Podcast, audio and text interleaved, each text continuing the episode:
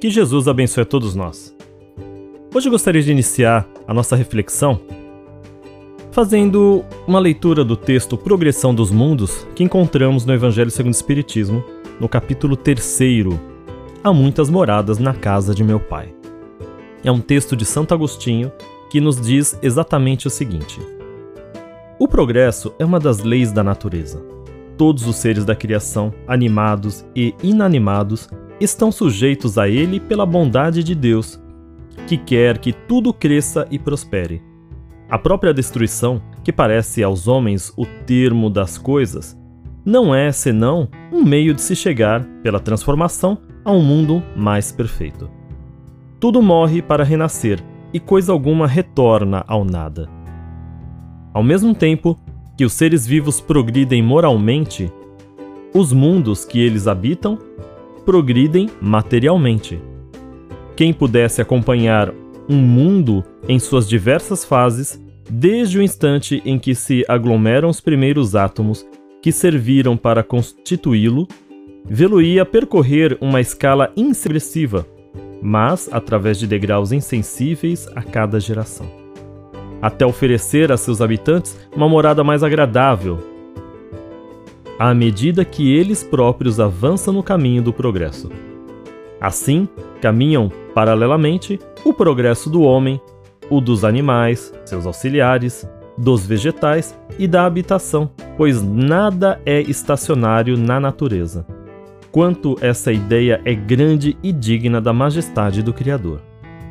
E quanto, ao contrário, é pequena e indigna de sua potência, a que se a que concentra sua solicitude e sua providência no imperceptível grão de areia que é a Terra, ideia que restringe a humanidade a alguns homens que a habitam.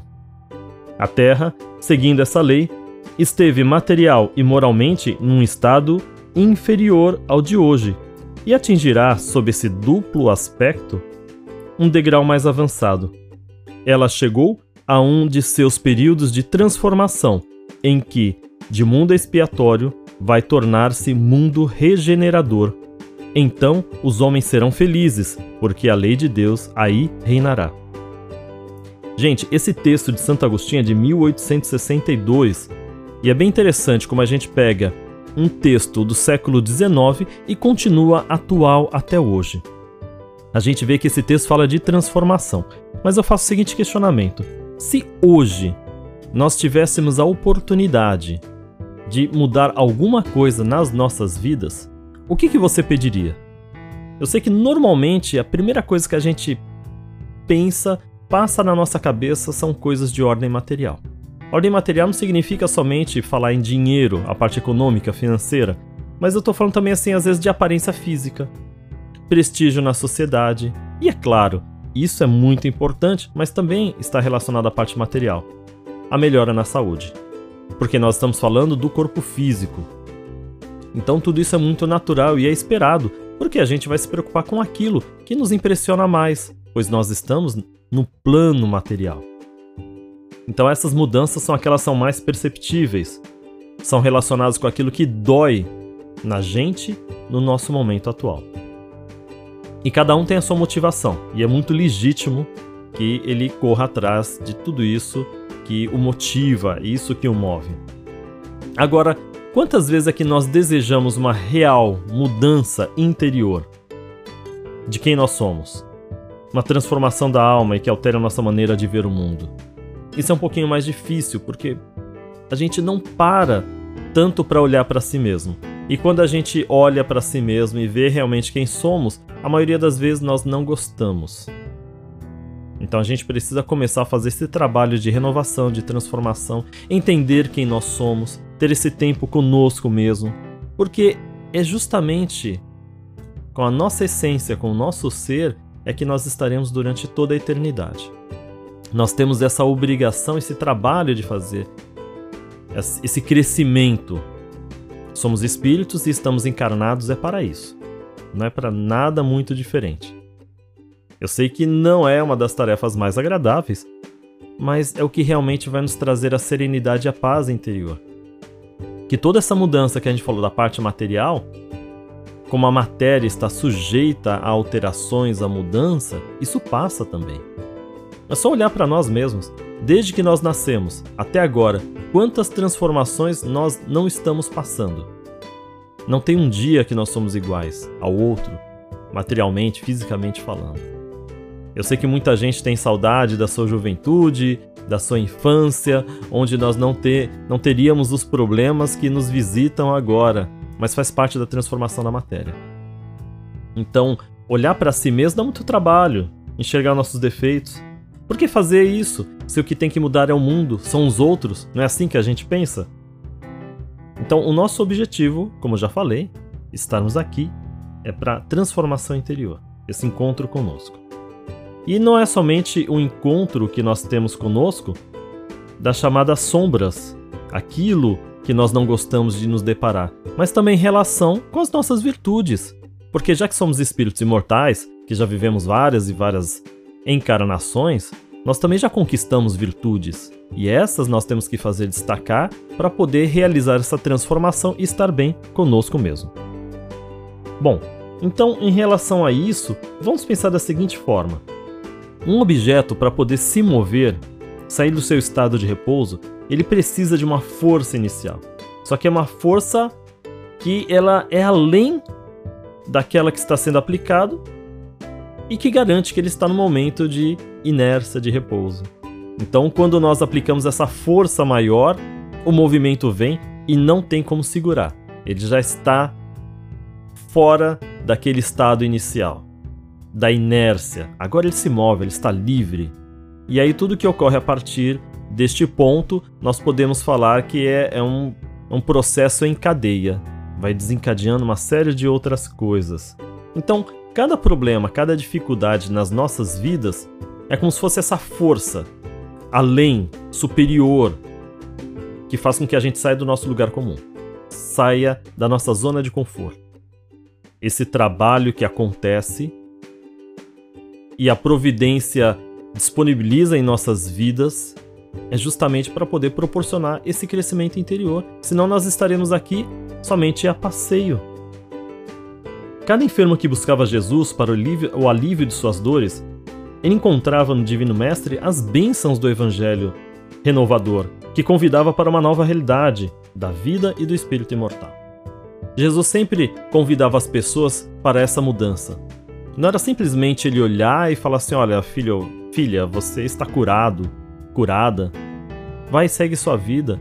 Ele fala: não, vai e não peques mais, não erra de novo olha e percebe o que, o que essa dor, o que esse problema causou para você, como ele te deixou, tudo que você sentiu e viveu. Vale a pena? Não. Então vamos transformar. Vamos mudar. Eu sei que a gente vai acabar caindo nos mesmos erros ainda algumas vezes, porque a lição ainda não veio com aquele exercício, aquela prática que faz com que ela fique fixada no nosso caderno da vida. Então, em algumas situações a gente vai ter que viver várias vezes. Mas é um aprendizado.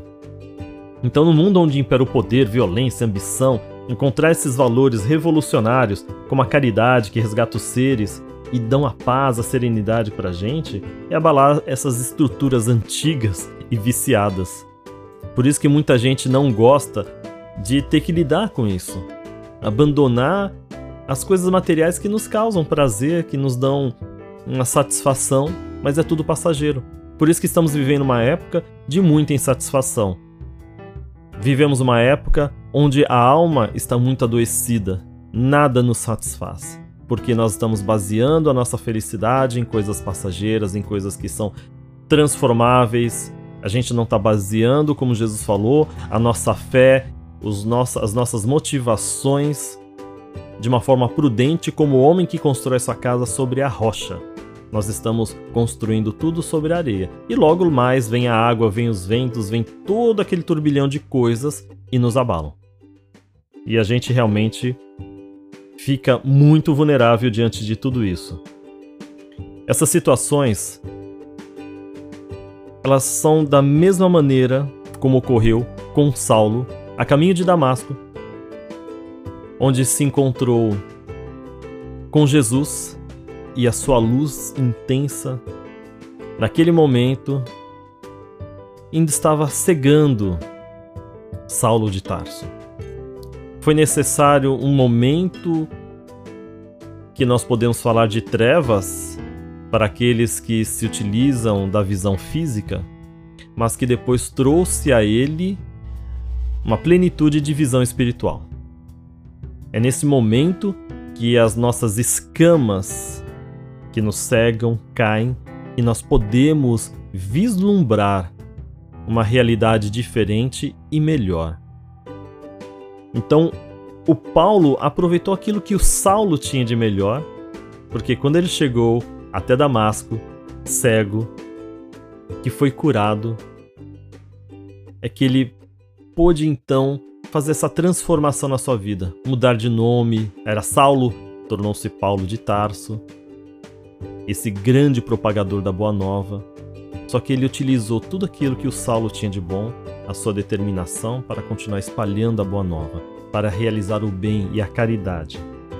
Então a gente também pode utilizar tudo aquilo que nós temos de bom, de melhor, das nossas infinitas encarnações, porque eu também não vou me atrever a falar aqui quanto tempo nós temos, e a gente vai perceber que tudo isso vai nos trazer a felicidade que nós precisamos. A felicidade baseada em valores do espírito que são imortais. Então, diante dos momentos e dos sofrimentos da vida, Lembrem que é justamente isso, é essa força divina que está nos impulsionando para frente, para a nossa transformação, para a nossa paz, para que nós possamos estar bem conosco mesmo. Essa é a ideia que eu deixo para a semana de hoje e que nós possamos fazer essa reflexão. Para um tempinho, conversa consigo mesmo. Tem coisa que você não vai gostar, outras a gente vai achar bem interessante. Conheça-se. E ao mesmo tempo que você vai se conhecer, não fique ali estacionado porque deste momento que você resolveu parar, enxergar dentro de si mesmo, da sua alma, até o momento que você concluir essa reflexão, essa meditação, você já será uma pessoa completamente nova. Ou seja, acostume-se com a mudança. Acostume-se com o ser de luz que você virá a ser. Acostume-se com essa cura, com essa transformação dentro de cada um de nós. Porque é dessa maneira que Jesus está operando em nossas vidas, curando nossas feridas e nos trazendo a esperança e a luz, para que também possamos levar a muitos outros irmãos necessitados.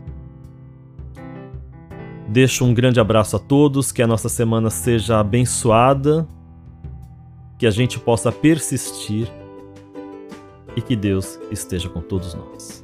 Um grande abraço, fiquem com Deus.